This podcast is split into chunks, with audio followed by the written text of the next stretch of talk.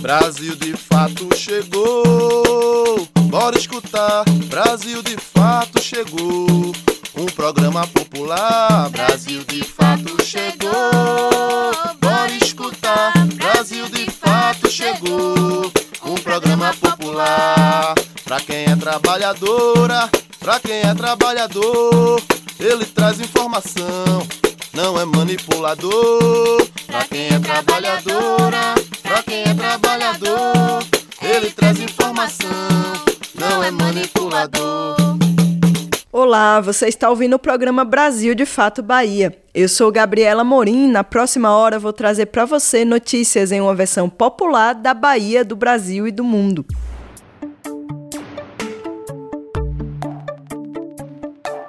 Nessa edição de número 50 do nosso programa, vamos falar sobre a organização das casas e terreiros de religiões de matriz africana para se manterem funcionando. Tem ainda um resumo das propostas presentes nos planos de governo dos três principais candidatos ao governo do estado da Bahia. E o protesto na região de Licínio de Almeida, que fechou a BA 156. Tem ainda a entrevista sobre educação inclusiva, dica de cultura no quadro Deu a Ideia e programação cultural no nosso boletim. Matéria sobre os benefícios medicinais das folhas de goiabeira e pitangueira, cozinha baiana e as notícias da região Nordeste. Fica com a gente pela próxima hora.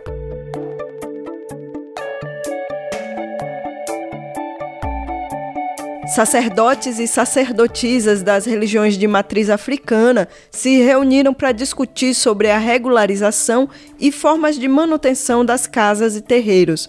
O evento contou com representantes da Bahia, Minas Gerais, São Paulo, Rio de Janeiro e Ceará e apontou o impacto do racismo religioso na manutenção e sobrevivência dos cultos de matriz africana.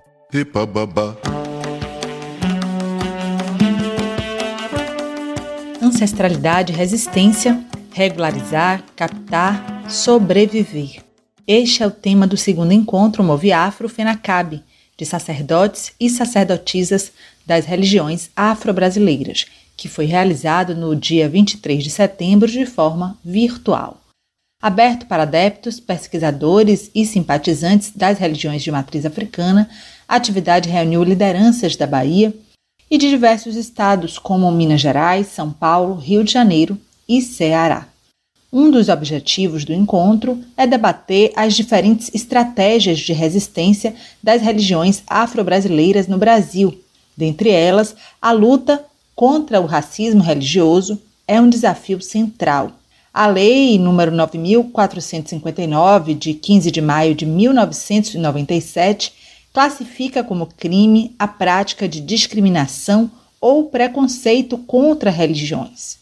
O Estado democrático de direito está estruturado pelos princípios do respeito, mas a prática está bem longe do papel.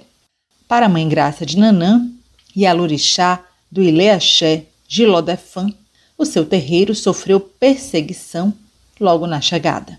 Nós sofremos intolerância através de uma igreja evangélica logo assim que nós abrimos o terreiro. Isso aconteceu há 17 anos atrás. Hoje não existe mais, né? Porque na época nós sentamos, conversamos com a pastora, com a comunidade religiosa local e graças ao Lodumare ficamos na paz.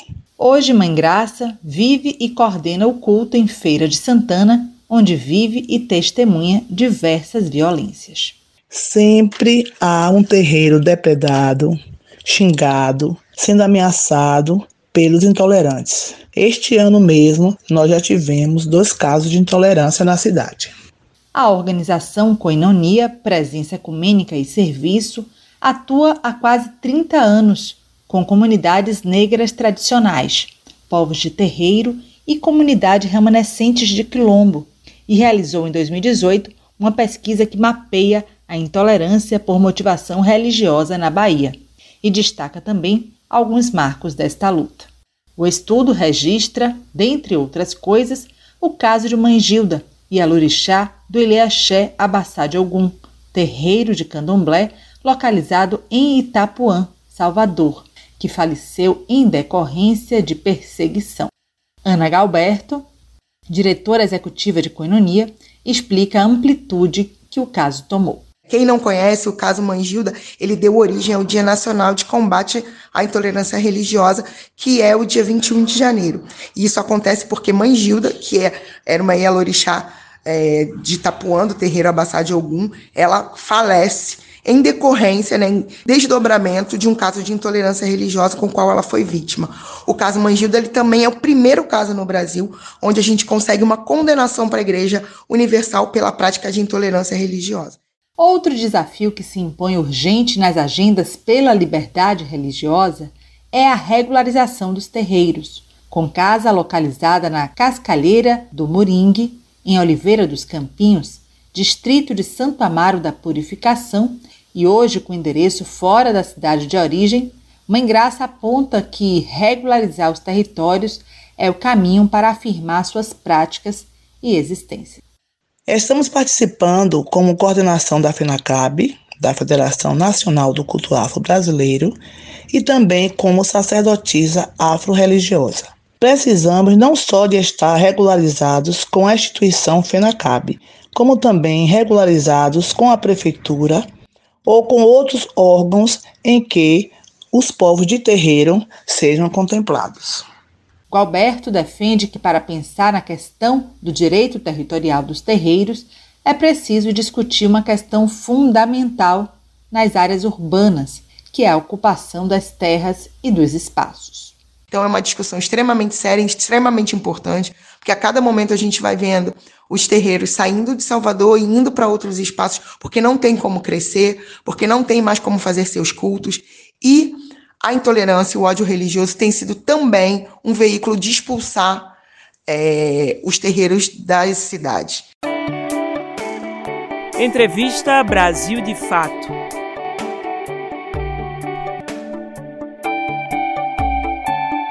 Nós sabemos que a educação, de maneira geral, foi muito impactada pela pandemia de Covid-19, agravando desigualdades e aumentando a evasão escolar. Mas para a educação de pessoas com deficiência, esse impacto foi ainda mais grave. No dia a dia, a educação inclusiva já enfrenta muitos desafios, como o acesso pleno, a superação de preconceitos e o estímulo à convivência entre pessoas diferentes. E foi sobre esses e outros temas da educação inclusiva que a repórter Vânia Dias conversou com a pedagoga Sidenise Estrelado. Ela é mestre em Educação e Contemporaneidade pela Universidade do Estado da Bahia, UNEB, onde integra o grupo de pesquisa Inclusão e Sociedade. Sidenise atua há mais de 30 anos na educação pública, já tendo ocupado cargos como docente, coordenadora e gestora. Estamos diante de uma crise urgente na educação. Mais de dois anos de pandemia acentuaram ainda mais a exclusão de milhares de crianças e adolescentes da sala de aula jovens que se afastaram do direito de aprender. Hoje, que balanço é possível fazer sobre a evasão escolar e que correlação existe entre essa realidade e a redução do orçamento para a educação? Na perspectiva da realidade brasileira, já existia uma significativa exclusão escolar. Parte das crianças, antes mesmo da pandemia, constatada nos primeiros anos de escolarização, além de haver uma expressiva distância entre a oferta escolar e as condições de acesso, permanência e conclusão na idade certa. Durante a pandemia, tivemos redução histórica através do Ministério da Educação e Cultura do orçamento para educação básica hum, da década, nunca vista antes essa redução. Como resultado, obviamente, temos um cenário em plena pandemia de estudantes fora da escola, decorrente de um processo histórico de má gestão desses recursos, no sistema educacional, escolas sem a mínima infraestrutura, sem conectividade, principalmente equipamentos tecnológicos, e principalmente causando este aumento dos índices de evasão escolar. Assim, todas essas fragilidades existentes, sobretudo no que tange à redução do orçamento, influenciaram efetivamente na elevação dos índices de evasão escolar. A escola é um ecossistema social é dentro deste espaço que se iniciam as aprendizagens não só de conteúdos didáticos dos livros, mas de vida. É papel da educação formar os cidadãos de amanhã. Por isso, é necessário a gente pensar não só no país, Mas em qual humanidade nós queremos que habite o Brasil do futuro? Bom, eu penso isso para trazer a pergunta, né? Qual é a importância, na sua opinião, da educação inclusiva nas escolas e o que se acrescenta à sala de aula ao contemplar a inclusão? É claro que não é possível a construção de uma sociedade inclusiva sem as contribuições de uma educação verdadeiramente inclusiva. Nesse sentido, a importância de uma educação de natureza inclusiva é aquela que se preocupa com as transformações sociais, considerando todas as diferenças individuais, em qualquer instituição de ensino e também em todos os níveis de ensino. Isso significa assegurar o direito de aprender de todos e de todas estudantes de todas as origens, independente, claro, da classe social, etnia, raça ou gênero, deficiência, e que também todos eles, todas elas, possam ter igual acesso à educação e também aos serviços educacionais, além de oportunizar a convivência com a diversidade. Bom, e muita gente confunde educação inclusiva com educação especial. Dá para explicar a diferença? A ideia central da educação inclusiva é valorizar a diversidade a partir do reconhecimento das diferenças e da convivência entre estudantes numa escola comum a todas as pessoas de forma respeitosa no contexto escolar, garantindo a universalização dos direitos educacionais e sociais. Ademais, a educação inclusiva significa oferecer o mesmo espaço de aprendizagem e desenvolvimento global para todos os indivíduos, independente de suas características, condições, limitações e particularidades. Com a educação inclusiva, os estudantes e as estudantes ganham a oportunidade de aprender, interagir e experimentar a vida em comunidade. Já a educação especial, ela se opõe à lógica da educação inclusiva, sobretudo porque desenvolve serviços educacionais, embora de grande relevância, mas são específicos para estudantes com deficiência, transtorno do espectro do autismo e altas habilidades de superdotação, em ambientes para esta finalidade. A proposta pedagógica numa educação especial, ela não contempla a convivência com a diversidade e principalmente não apresentam um processo de aprendizagem. No Brasil, a implantação da Política Nacional de Educação Especial na perspectiva inclusiva, em 2008, a educação especial passa a ter caráter transversal e não substitutivo em todos os níveis do ensino e modalidades da educação, oferecendo atendimento educacional especializado.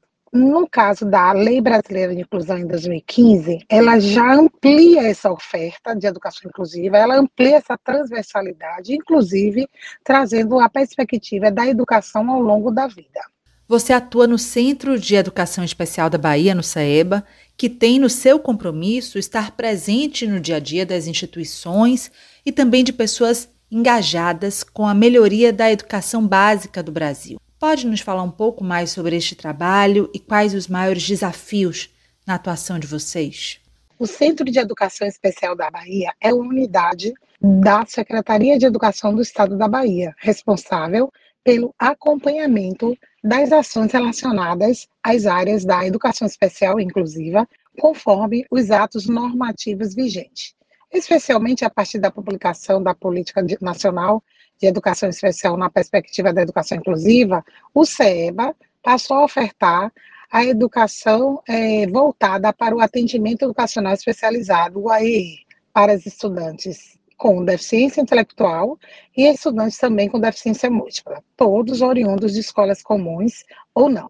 Vale ressaltar que no atendimento educacional especializado, o AE, as atividades desenvolvidas diferenciam daquelas realizadas na sala de aula comum, não sendo substitutivas à escolarização. Oferece também a educação inclusiva para o trabalho, para aquelas pessoas com deficiência intelectual e deficiência múltipla que necessitam de formação inclusão, acompanhamento e suporte no mundo do trabalho. Nesse sentido, as ações desenvolvidas pelo CEBA são distribuídas em quatro núcleos. O primeiro núcleo é o núcleo de atendimento educacional especializado, onde acontece a matrícula de estudantes que já estão matriculados em qualquer rede privada ou pública, seja em qualquer esfera municipal, estadual ou federal.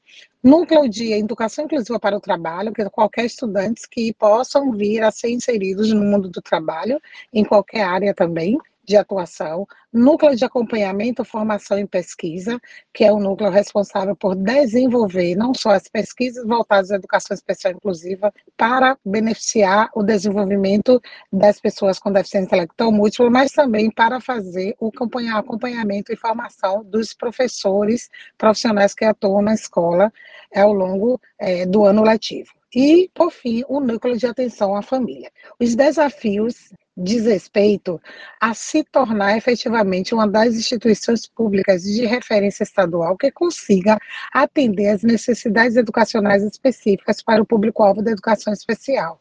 Diversos desafios nós enfrentamos diariamente, por exemplo, como garantir e tentar manter uma estrutura, uma infraestrutura mais acessível, que continue realizando sistematicamente o acompanhamento escolar, formação de educadores, inclusive os educadores que fazem formação, que são aqueles que são os especialistas, mestres e doutores, inclusão no mundo do trabalho e principalmente a pesquisa. Atualmente o CEBA tem duas pesquisas, uma em curso, que é a pesquisa Brasil-Portugal, que diz respeito à participação e qualidade de vida dessas pessoas no mundo do trabalho, e uma outra que logo, logo nós estaremos divulgando, que diz respeito sobre a situação de violência enfrentadas pelas pessoas com deficiência. Além disso, gerenciar as ações propostas e executadas é um outro desafio com um orçamento financeiro muito restrito, muito pequeno, pois ainda não contempla as necessidades de uma instituição tão importante socialmente como a nossa. Bom, a gente falou aqui em incluir e acrescentar verdadeiramente diversidades. Uma sala de aula diversa vai produzir aprendizagens mais humanizadas crianças capazes de olhar com mais empatia para a experiência de vida do outro. Como garantir um pacto, um compromisso de toda a sociedade pela educação? Qual deve ser o papel do Estado? São vários compromissos que devemos assumir socialmente, no sentido de pensar uma educação é, associada ou correspondendo a um, uma responsabilidade do papel do Estado, nós podemos pensar aqui sobre a garantia de um maior compromisso pela universalização da educação, pois supõe a participação de todos os setores sociais para investir e contribuir com a construção de uma educação inclusiva que contemple todas as pessoas, com condições de oferecer serviços de qualidade e uma pedagogia de resultados, em que estudantes sejam respeitados e tenham assegurados o direito de aprender em todos os níveis da educação e qual deve ser a contribuição de todas as famílias nesse compromisso inclusivo também. A família é, tem uma participação muito importante, então sua contribuição ela tem diversas perspectivas. Então pensar que a participação ativa desses familiares é fundamental na construção de uma sociedade de fato inclusiva e democrática. Além disso, conduz às garantias sociais e constitucionais, fundamentando no respeito à diversidade e o educar para a autonomia. A contribuição mais efetiva dessa família é necessário e diz respeito à busca por justiça social através do envolvimento das discussões e ações educacionais. E é claro que a família, ela é quem primeiro sente toda a discriminação, preconceito vivenciada muitas vezes ainda no núcleo familiar e que a criança muitas vezes é excluída nesse ambiente.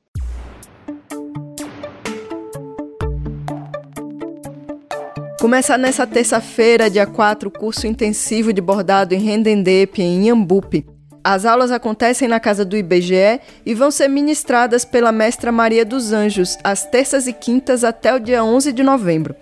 A proposta do curso é relacionar a ancestralidade e o futuro através do aprendizado da técnica do Rendendepe, promovendo a proteção desse ofício e a multiplicação do saber.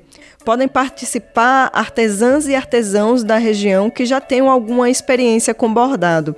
As inscrições ainda podem ser feitas no Instagram, arroba Artesanato da Bahia Oficial, ou presencialmente na Prefeitura de Inhambupe.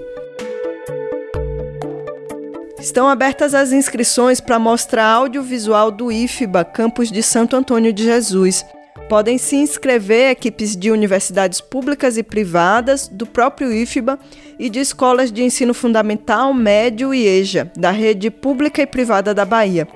Serão aceitas obras de ficção, documentário e híbridas, com duração de até 15 minutos, concluídas entre 2018 e 2022.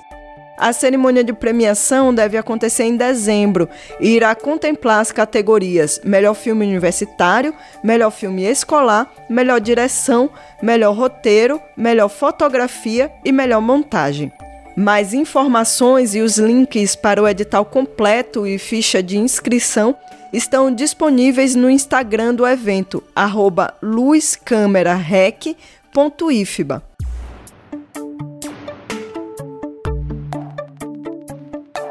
Hoje é dia de eleições e o repórter Alfredo Portugal traz para gente um resumo dos planos de governo dos três principais candidatos ao cargo de governador da Bahia. Nós apontamos as propostas de Jerônimo Rodrigues, do PT, ACM Neto, do União Brasil e João Roma, do PL, sobre combate à fome e educação. A gente tem até as 5 horas da tarde de hoje para votar e decidir quem serão os próximos ocupantes de diversos cargos do Poder Executivo e Legislativo. Um desses cargos é o de governador de Estado. Para ajudar quem ainda está indeciso na escolha, nós listamos algumas propostas que constam no plano de governo dos três candidatos mais bem colocadas na pesquisa de intenção de votos realizada pela Atlas Intel, divulgada em 27 de setembro escolhemos dois temas relevantes para a conjuntura estadual: a fome e a educação. E trouxemos aqui as propostas que constam nos planos de governo dos candidatos Jerônimo Rodrigues, do Partido dos Trabalhadores, ACM Neto, do União Brasil, e João Roma, do Partido Liberal.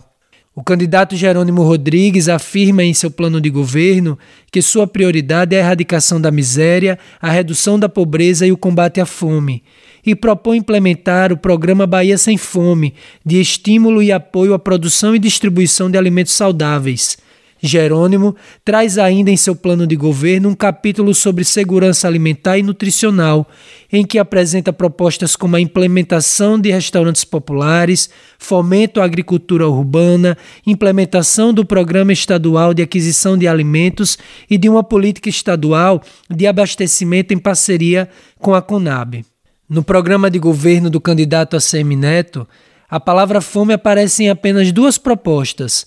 Ele afirma que a Bahia precisa se reorganizar para participar ativamente da busca por novos investimentos, para assim gerar emprego e renda e diminuir a fome no Estado. Propõe também a estadualização do programa Agente da Educação e Cidadania para combater a evasão escolar e identificar vulnerabilidade como fome e violência doméstica.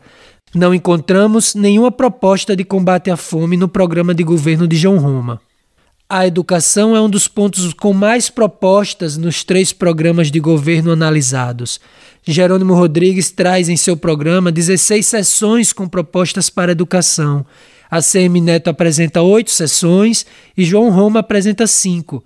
Dentre as propostas de Jerônimo Rodrigues para a educação básica está a territorialização do ensino e as ações de atenção à saúde mental nas escolas e fomento de um currículo de ensino médio que dialogue com os elementos regionais. Um dos projetos propostos pelo candidato do PT é o da Educação Digital da Bahia, que pretende implementar conteúdos do saber computacional no currículo do ensino médio, além de garantir tablets para os estudantes da rede estadual. O programa contempla ainda as propostas para educação profissional, para jovens e adultos, além da educação superior, para a qual propõe a ampliação da assistência estudantil e democratização de acesso. O programa de Jerônimo é o único dentre os três que traz também propostas para educação indígena e quilombola, educação do campo e educação para pessoas com deficiência. O candidato ACM Neto apresenta em seu programa propostas para a valorização dos professores com um programa de valorização pelo mérito, ensino médio e profissional nucleados em tempo integral, dotar as escolas de infraestrutura tecnológica e promover formação para professores e gestores no uso adequado das mídias, sistema de cooperação com ensino fundamental, educação de jovens e adultos com profissionalização, mobilização das universidades estaduais para engajá-las em programas de inovação e pesquisa aplicada às vocações regionais. O candidato do PL, João Roma, propõe a qualificação da infraestrutura escolar, valorização de professores e servidores da educação, aprimoramento do sistema estadual de gestão da educação, concentração da ação educacional na melhoria da aprendizagem e desenvolvimento da educação técnica superior e profissional, com a formalização de parcerias público e privadas.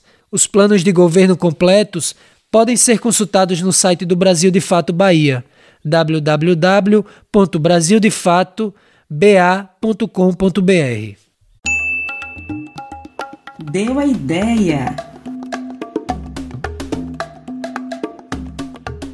Hoje tem dica de programa de TV aqui no Deu a Ideia. O professor Ni Monzambi indica pra gente a série Independências, que está no ar na TV Cultura. Ela foi desenvolvida pelo diretor Luiz Fernando Carvalho em parceria com o dramaturgo Luiz Alberto de Abreu. E a equipe de colaboradores foi composta por Cacauerá, Inael Lopes, Cidinha da Silva e Tigana Santana. A tradução para o Quimbundo ficou a cargo do professor Nii Monzambi, que traz para a gente hoje essa dica preciosa. Olá, meu nome é Nii Monanzambi, eu sou professor de Quimbundo e trabalhei na minissérie Independências, que estreou na última quarta-feira, 7 de setembro, às 22 horas, na TV Cultura. Essa é uma série é, feita pelo diretor Luiz Fernando Carvalho, que é, fala das independências, né, por, por conta do bicentenário da independência do Brasil. E no século XIX, como havia personagens né, durante as independências do Brasil que não eram portuguesas, que não eram brancas, então tínhamos indígenas e africanos, o diretor Luiz Fernando Carvalho ele resolveu dar as vozes a essas personagens. Então os indígenas falam suas próprias línguas e criticam o que aconteceu, da mesma maneira como nós, africanos, falamos nossa língua, que é o quimbundo, e criticamos e narramos o que aconteceu né, a partir da nossa perspectiva. Como eu sou professor de Quimbundo, eu fui convidado para traduzir o texto para o Quimbundo e dar aula para as atrizes para poderem encenar bem Quimbundo.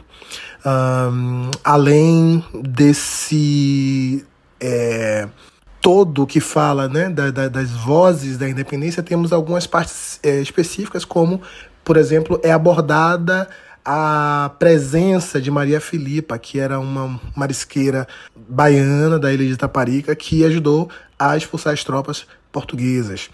Então, é, eu convido a vocês para assistirem a minissérie todas as quartas-feiras, às 22 horas na TV Cultura. Vai haver reprise do primeiro capítulo no domingo, às 22h30. E essa é uma série de 16 capítulos. Então temos aí algumas semanas, alguns meses de deleite nessa análise, nessa uh, uh, nova perspectiva de ver como foram as independências aqui no Brasil. Convido vocês para a gente se ver toda quarta-feira. Um grande abraço e até a TV Cultura.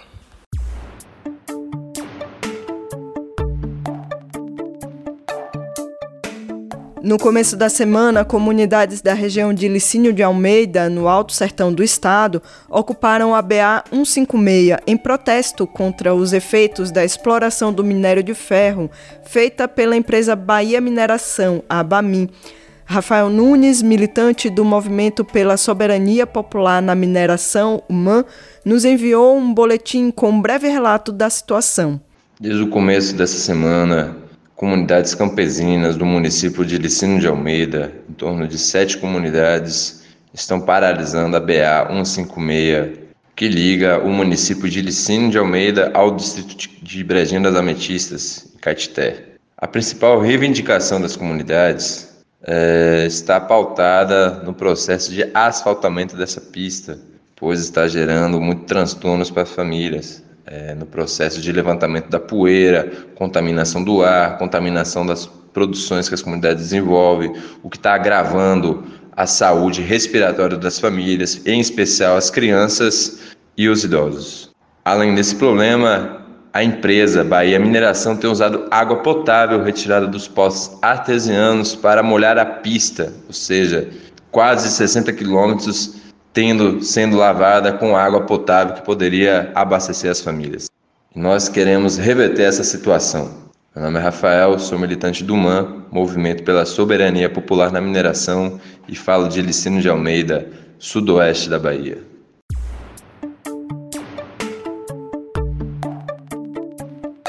Você já deve ter ouvido falar que as folhas da goiabeira são medicinais, né? Elas costumam ser usadas para cólica e diarreia, mas uma pesquisa realizada com pacientes do SUS aponta seu potencial também no uso para cicatrização de feridas. A pesquisa demonstrou que o chá das folhas de goiabeira com folhas de pitangueira aceleram em 40% o tempo de cicatrização. Te aproxega, vivente. Comece agora o Alimento é Saúde.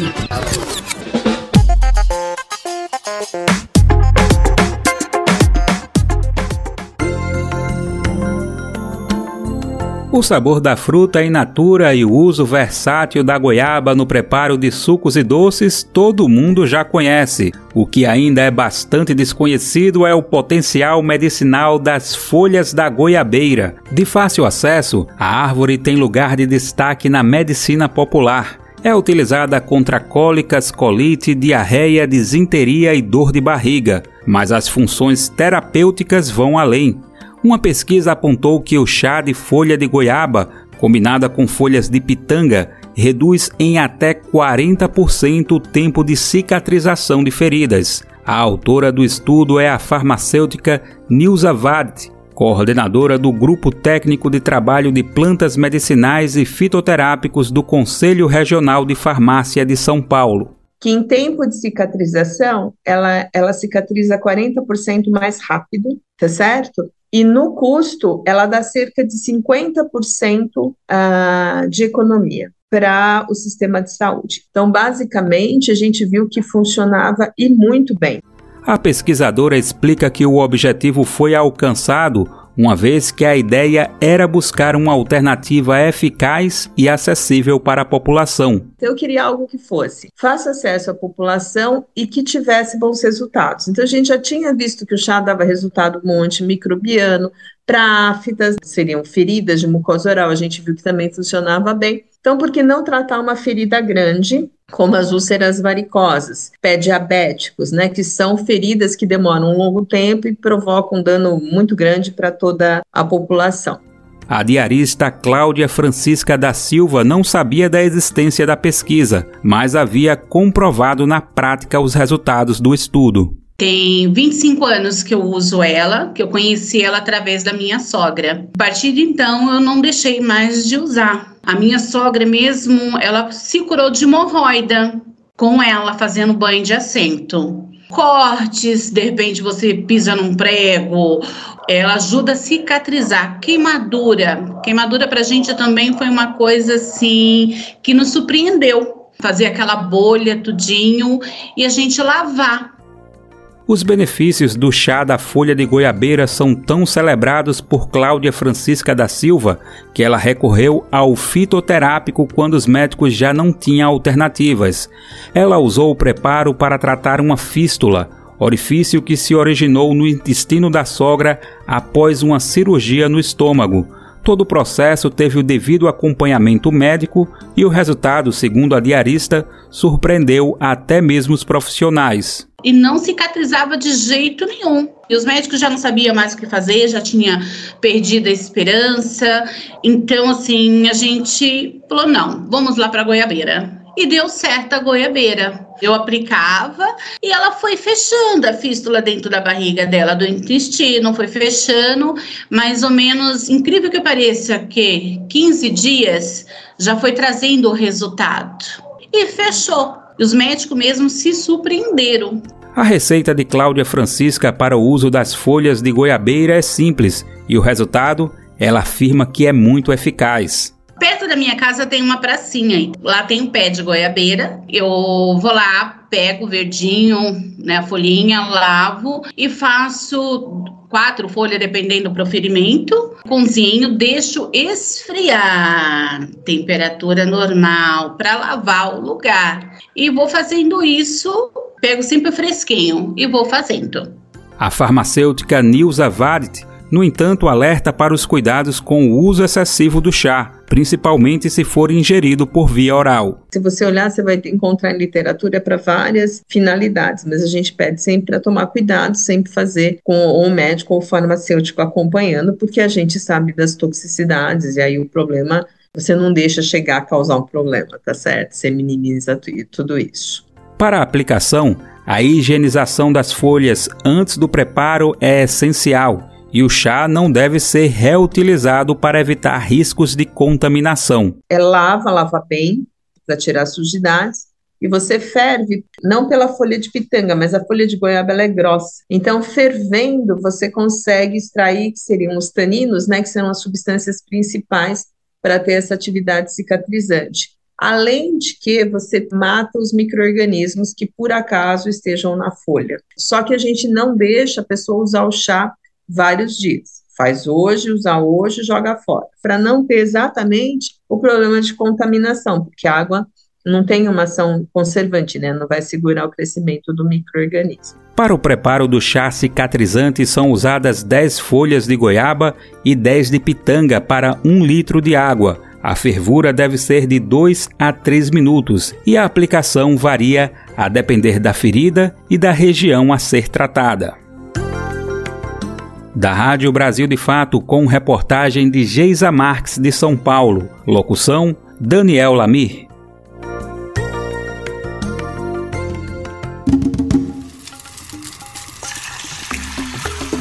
Cozinha Baiana.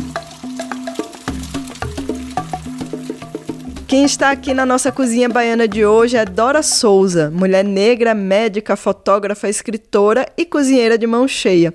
Ela também é responsável pelo Espaço Cultural de Veneta, no Santo Antônio, em Salvador, um lugar que reúne arte e comida baiana. E Dora traz para a gente hoje uma receita de família, especialidade de sua mãe, o escaldado de tainha. Nesse momento eu quero compartilhar com vocês um prato que para mim é muito especial, que é o escaldado de tainha. É, esse prato me traz muitas memórias agradáveis da minha infância, pois era feito por minha mãe, que era uma mulher nascida aqui na, no interior, numa cidade à beira-mar, uma cidade pequena, que é a e era filha de pescador.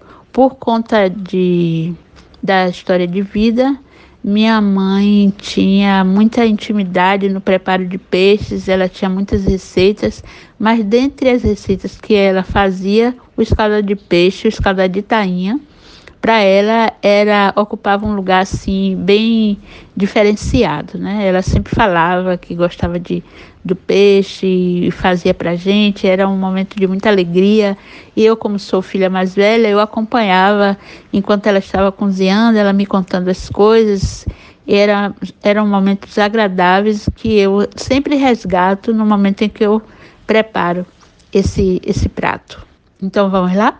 Para fazer um, um escaldado, nós vamos precisar de uma tainha de mais ou menos um quilo e meio, limpa e cortada em postas, é, legumes, minha mãe usava quiabo, abóbora e chuchu, mas vocês podem escolher o da preferência, é, farinha, ovos, é, tempero verde, nós vamos precisar de é, coentro ou salsa, cebolinha, tomate, cebola, pimenta doce, alho, sal, limão e um bom azeite de oliva.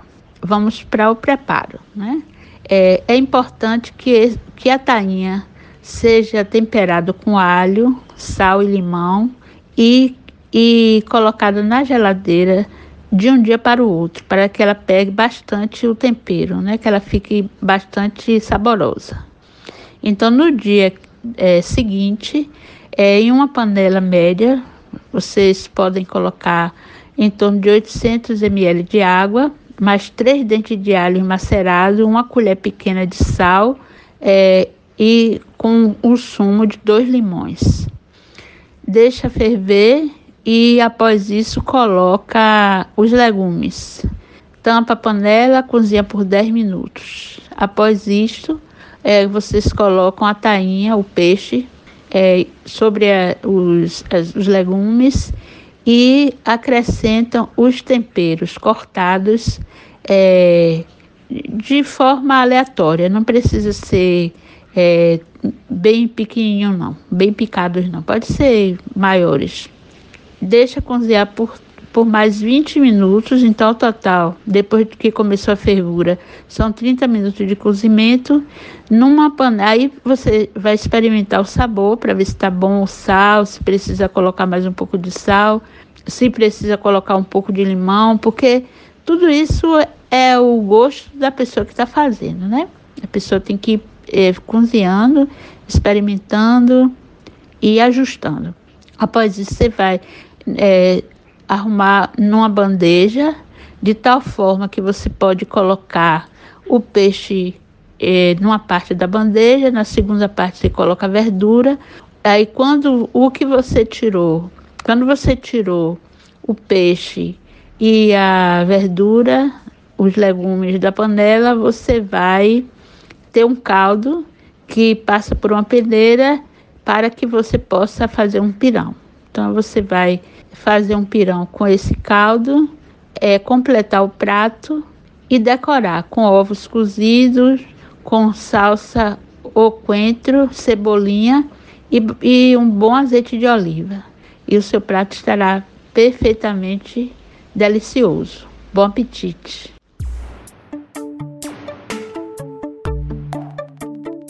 Vamos agora para as notícias eleitorais da região Nordeste. Na Paraíba, os candidatos brancos receberam quatro vezes mais recursos que as candidatas negras e indígenas. No Ceará, campanhas de Roberto Cláudio e Capitão Wagner atacam o MST. E as propostas dos candidatos ao governo de Pernambuco para o combate à fome e à miséria. Você está ouvindo o quadro Nordeste em 20 Minutos. Olá, gente. Eu sou Yale Tairine e vou acompanhar você no Nordeste em 20 minutos para darmos um giro pela nossa região. Toda semana te encontro com conteúdos que trazem uma visão popular do que tem acontecido por aqui. Vamos comigo para mais essa volta nas notícias. Brasil de Fato Uma visão popular nas eleições 2022. Faltando muito pouco para as eleições de 2022, os dados do Monitor das Desigualdades Raciais nas eleições de 2022 demonstraram que a soma total dos recursos de campanha recebidos por candidaturas de pessoas brancas na Paraíba é quase três vezes maior do que a de pessoas pretas, pardas e indígenas. Vamos saber mais na reportagem de Felipe Cabral. Com menos de duas semanas para as eleições, a soma total de recursos de campanha recebidos por candidaturas de pessoas brancas na Paraíba é quase três vezes maior do que as de pessoas pretas, pardas e indígenas.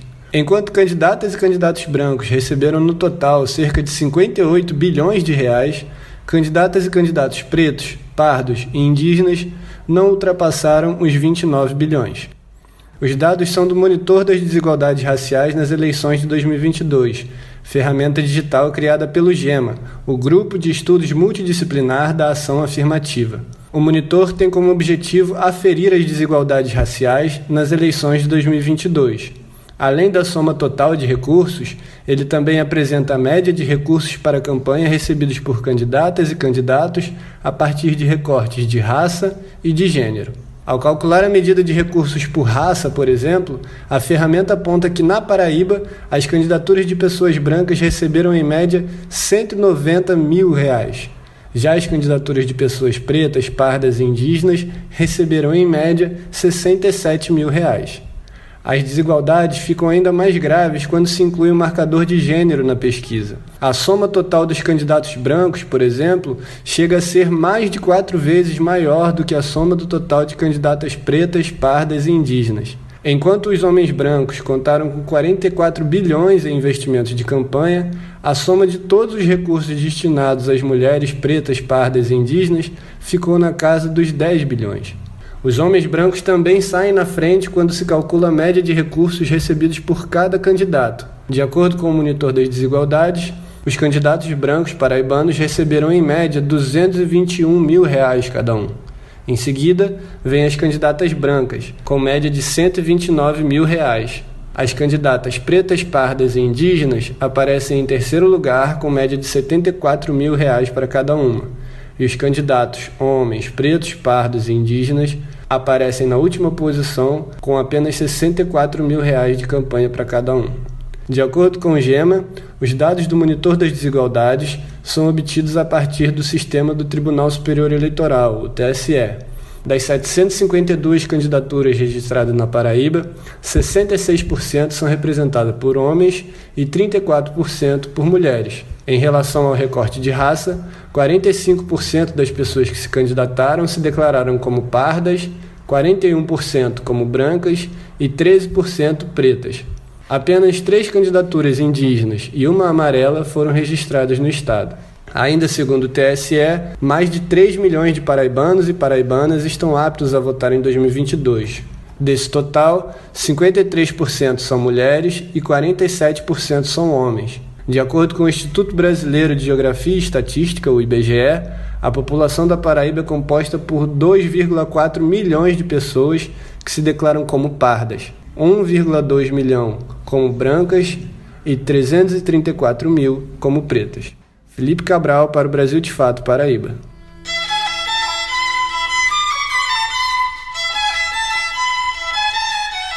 No Ceará, duas peças de campanhas eleitorais geraram uma série de manifestações nas redes sociais. Isso porque os candidatos ao governo do estado, Roberto Cláudio, do PDT, e Capitão Wagner, da União Brasil, tentaram desqualificar as iniciativas do Movimento dos Trabalhadores Sem Terra, MST, atacando o candidato Elmano Freitas, do PT, por ele ter advogado para o movimento quando no início da sua carreira. As repercussões dessa veiculação a gente confere agora. Duas peças das campanhas dos candidatos a governo do Ceará, Roberto Cláudio, do PDT, e Capitão Wagner, do União Brasil, veiculadas durante a propaganda eleitoral, geraram uma série de manifestações nas redes sociais por tentarem desqualificar as iniciativas do Movimento dos Trabalhadores Rurais Sem Terra, o MST, atacando o candidato Eumano Freitas, do PT, por ter advogado para o movimento quando no início da sua carreira. As peças veiculadas tentam promover fake news, apresentando o MST como uma organização criminosa e violenta que invade terras. Entretanto, o movimento atua há 38 anos defendendo a reforma agrária. As ocupações realizadas pelo MST acontecem em terras consideradas improdutivas, onde o Estado é demandado indenizar proprietários para que famílias de agricultores possam ser assentadas nas áreas. Outra frente de atuação é a produção de alimentos saudáveis por meio da agricultura familiar e da agroecologia. A reforma agrária defendida pelo MST está amparada na Lei 3.365 de 41 da Constituição Federal, que desapropria terras improdutivas nas zonas rurais e transmitem àqueles que se enquadrem no perfil legal e social e que tenham interesse em realizar atividade produtiva na área, seja na lavoura, na pecuária, no artesanato ou outros. Um dos primeiros a se manifestar contra os ataques foi o candidato a deputado estadual, representante do MST no Ceará, Messias Bezerra, do PT. Assentado da reforma agrária, Messias morou com a família no assentamento Palmares, em Crateús, onde estudou na escolinha do movimento. Depois se formou pela primeira turma de administração do MST pelo Programa Nacional de Educação na Reforma Agrária, o PRONERA, em Minas Gerais. Nas suas redes sociais, o candidato repudiou a estratégia das duas campanhas. O MST doou 70 toneladas de alimentos vindas de vários assentamentos e cooperativas durante a pandemia só aqui no Ceará. O MST é o maior produtor de arroz orgânico da América Latina. Realizamos uma feira mensal aproximando os camponeses da sociedade de Fortaleza, trazendo produtos orgânicos para a população. O MST tem 12 agroindústrias produzindo e comercializando polpas de frutas, mel, iogurte, castanha, requeijão e vários produtos que vêm na reforma agrária aqui no Ceará um movimento que faz tanto para defender seus territórios, para defender a vida dos camponeses, para melhorar a qualidade de vida do povo e, acima de tudo, produzir alimentos saudáveis, não pode ser chamado de baderneiro e terrorista, como as campanhas de Capitão Wagner e Roberto Cláudio estão difamando o movimento. Fecha aspas. Em nota, o Movimento Sem Terra do Ceará lamentou a falta de conhecimento da Constituição Federal e das demandas dos camponeses pelas duas campanhas. O movimento também fala da distribuição de alimentos para os mais carentes durante a pandemia da Covid-19. Abre aspas. O MST distribuiu mais de 20 mil quentinhas para famílias necessitadas do Ceará. Construímos cozinhas solidárias em Fortaleza e no interior, além de 50 toneladas de alimentos que foram doados em todo o estado. A solidariedade é uma marca em nosso movimento, porque nós não dividimos o que nos sobra, nós repartimos com os outros o que nós temos. E o que fizeram os que nos acusam de terroristas e tentam criminalizar nossa luta? Terrorismo e crime é deixar milhões de famílias sem terra, vagando pelos interiores e periferias sem terra para se fixar, nem condições de produzir dignamente a sua existência e sobrevivência e contribuir para um país equânime. Fecha aspas. O Brasil de Fato procurou assessorias de comunicação das campanhas de Roberto Cláudio e Capitão Wagner, mas não houve retorno até o fechamento desta reportagem. De Feira de Santana, na Bahia, com reportagem de Amanda Sobreira, no Ceará, Lorena Carneiro.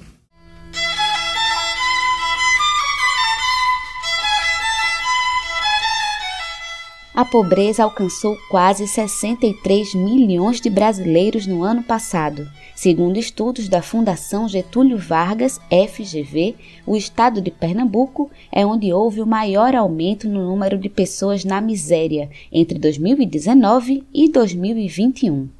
O Brasil de Fato Pernambuco fez um levantamento das propostas oficiais de políticas públicas de combate à fome e à pobreza que constam nos planos de governo dos cinco candidatos mais bem colocados nas pesquisas eleitorais. Vamos conferir. Não dá para falar das eleições 2022 sem mencionar a fome. A pobreza alcançou quase 63 milhões de brasileiros no ano passado segundo o estudo da Fundação Getúlio Vargas, e a realidade bateu na porta de Pernambuco. O estado é onde houve o maior aumento no número de pessoas na miséria entre 2019 e 2021 no país. O Brasil de Fato Pernambuco fez um levantamento das propostas oficiais de políticas públicas de combate à fome e à pobreza que constam nos planos de governo dos cinco candidatos mais bem colocados nas pesquisas eleitorais. O ranking leva em consideração o último levantamento do IPEC divulgado na última quarta-feira, dia 21. Confira o que propõem os candidatos. Começamos com Marília Reis, do Partido Solidariedade. A candidata coloca o combate à fome e à pobreza como o primeiro princípio do seu plano de governo, ao lado do desenvolvimento de políticas públicas de geração de emprego e renda. No eixo de desenvolvimento social, ela diz que aplicará um reforço emergencial no Fundo Estadual de Combate à Pobreza, com o objetivo de assegurar a segurança alimentar dos pernambucanos, aspas, sobretudo das gestantes, crianças e estudantes da rede pública de ensino. Marília Reis também promete regulamentar o programa de aquisição de alimentos da agricultura familiar PAAF, política sancionada em 2020 durante o governo Paulo Câmara e que ainda está em processo de implementação. Agora vamos para a candidata Raquel Lira, do PSDB. Em seu plano de governo, Raquel Lira reconhece o aumento alarmante da pobreza, palavra que se repete 34 vezes no documento. No capítulo Um Olhar para Quem Mais Precisa, ela coloca pessoas em situação de pobreza entre as quatro populações prioritárias, junto com mulheres, crianças e pessoas com deficiência. Quanto às políticas públicas de inclusão social e direitos humanos, a candidata promete reduzir o número de pessoas na pobreza com a sugestão de, abre aspas, promover as políticas públicas de acolhimento, oferta de serviços de saúde e qualificação profissional para pessoas em situação de rua em parceria e apoio financeiro aos municípios. Fecha aspas. Agora vamos para Danilo Cabral, do PSB. Danilo Cabral fala em dar continuidade às ações de complementação de renda, segurança alimentar e de atenção à população em situação de rua e de inclusão socioprodutiva que já vem sendo desenvolvidas pela gestão socialista. Ele também pauta o fortalecimento de políticas como o chapéu de palha, a 13ª parcela do Bolsa Família e abre aspas, benefícios temporários específicos para situações de maior vulnerabilidade, fecha aspas. Agora vamos para Miguel Coelho do União Brasil. No programa de governo, o candidato aborda a fome e a pobreza no eixo, Estado inclusivo e sustentável. Miguel Coelho fala em fomentar a criação de redes de restaurantes populares com o critério de que apenas poderão comer nele os, abre aspas, trabalhadores com vínculo profissional ou profissionais em busca de oportunidades matriculados em cursos de capacitação e qualificação profissional. Entre outras propostas, o candidato quer implementar abre aspas, o maior programa de renda básica de Pernambuco, fecha aspas, concedendo benefícios de 300 reais e de participação em cursos de qualificação profissional. Agora vamos para Anderson Ferreira, do PL. O candidato oficial do presidente Jair Bolsonaro, do PL, faz duas propostas no eixo de desenvolvimento social que se enquadram no recorte do levantamento. No entanto, ambas se assemelham com políticas que já são executadas. A primeira é abre aspas, ampliar o acesso às políticas públicas e aos programas de combate à miséria e à pobreza através de um censo social, fecha aspas com o detalhe de que o documento não elabora o que seria esse censo social e em que se difere do atual censo do Sistema Único de Assistência Social. Anderson Ferreira ainda promete, abre aspas, implantar a tarifa social da água, incluindo 2,3 milhões de famílias no benefício, fecha aspas. Mas outra vez não explica qual a diferença dessa iniciativa para a já existente tarifa social da Compesa, Companhia Pernambucana de Saneamento. De Recife para o Nordeste em 20 minutos, com reportagem de Maria Lígia Barros, Ellen Carvalho. Brasil de Fato Uma visão popular nas eleições 2022. Acompanhe a cobertura completa no site brasildefato.com.br. No Vozes Populares dessa semana, vamos conhecer a Perifaleb uma rede que busca incentivar lideranças periféricas e nesse ano está dando suporte a diversas candidaturas pelo país. Júlia Vasconcelos conversou com Arthur Sampaio sobre esse tema.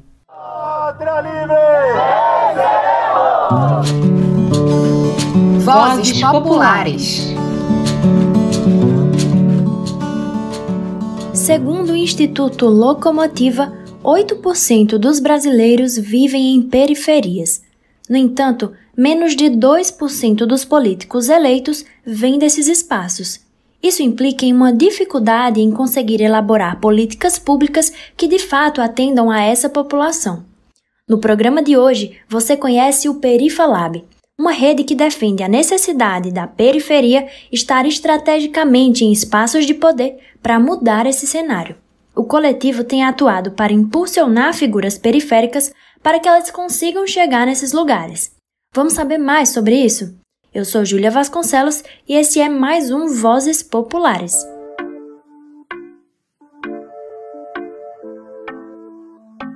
Nem sempre os candidatos e candidatas lembram de trazer a periferia nos seus planos de governo.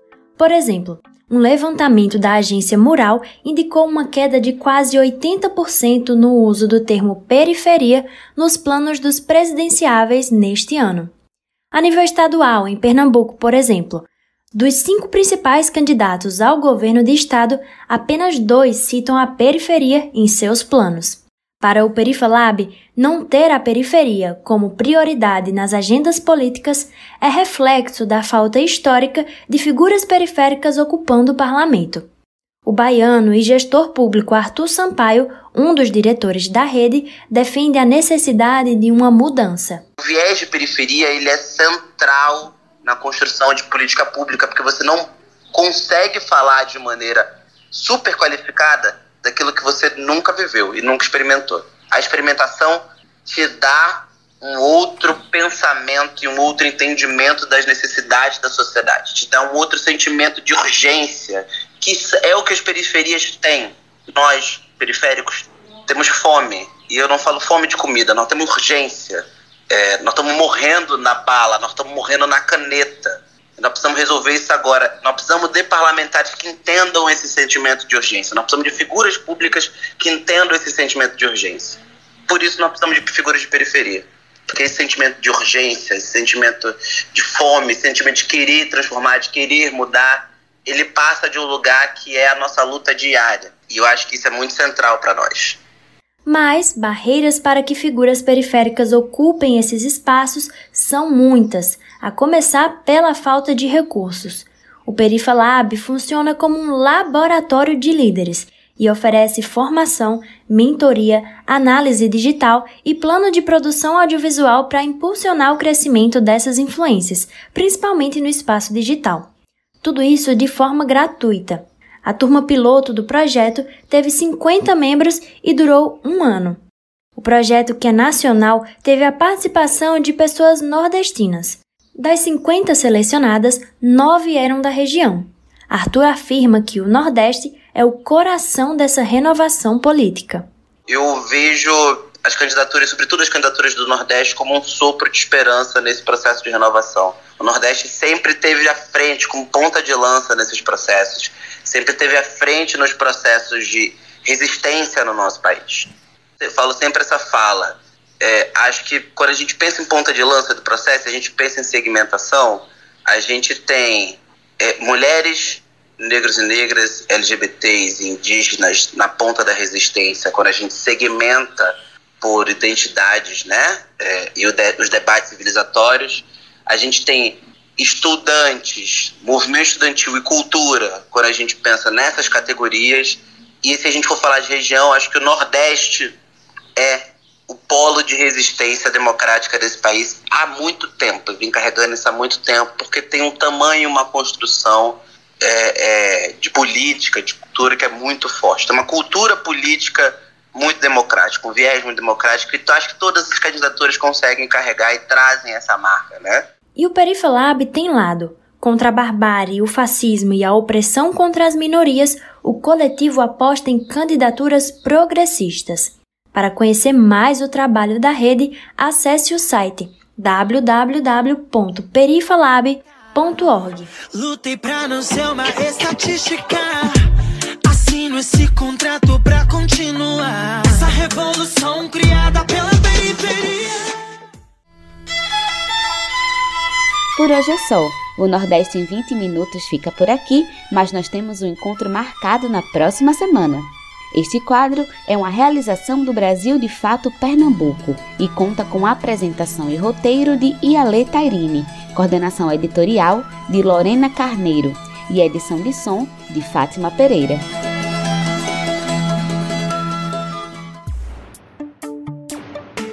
Nosso programa vai chegando ao fim. Se você quiser entrar em contato conosco, enviar suas sugestões, manda uma mensagem para o WhatsApp 75998439485.